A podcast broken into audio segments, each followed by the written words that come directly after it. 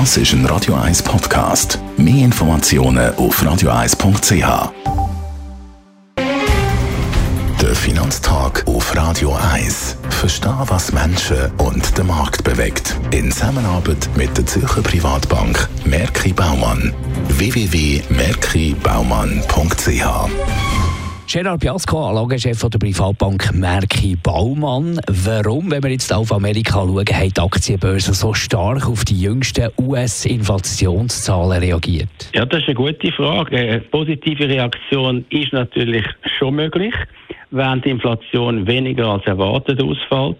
Aber so eine euphorische Reaktion könnte durchaus eben übertrieben sein. Was ist genau passiert?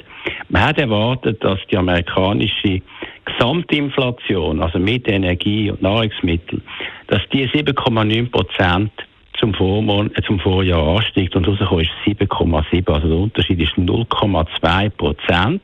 Bei der Kerninflation auch ist der Unterschied zu den Erwartungen 0,2 Prozent. Kerninflation 6,3, erwartet 6,5 zum Vorjahr.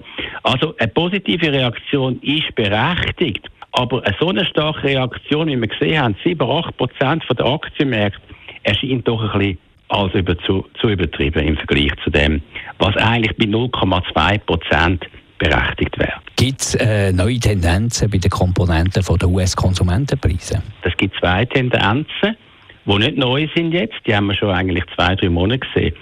Und zwar hat das damit zu tun, dass ja, nachdem die Corona-Maßnahmen aufgehoben worden sind, haben wir eigentlich gesehen, dass immer mehr Dienstleistungen gebraucht werden. Die Leute gehen in die die Leute gehen mehr reisen.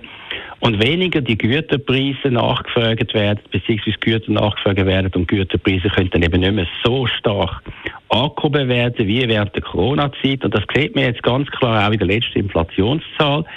Die Steigerung der Konsumentenpreise bei den Gütern ist weniger geworden. Also zum Beispiel bei Möbel oder Gebrauchtwagen oder bei Kleidern, übrigens bei Kleidern natürlich auch wegen der warmen Witterung, muss man natürlich auch ein bisschen relativieren. Der Trend könnte wieder ändern, wenn es kälter wird.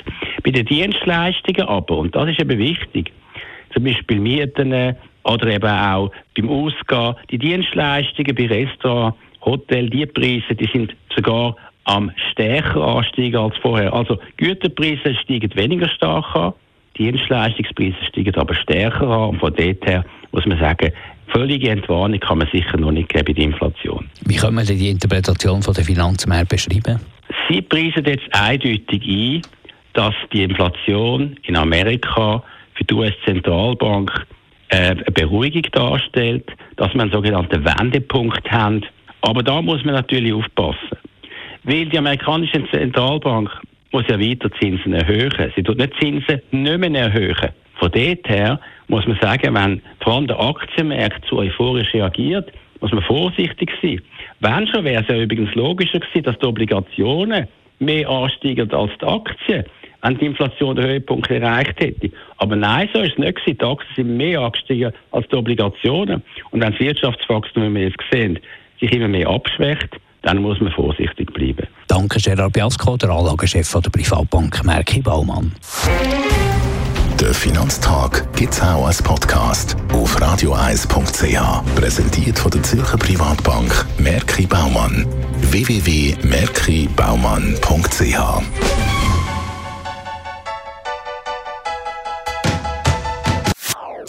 Das ist ein Radio 1 Podcast. Mehr Informationen auf radioeis.ch.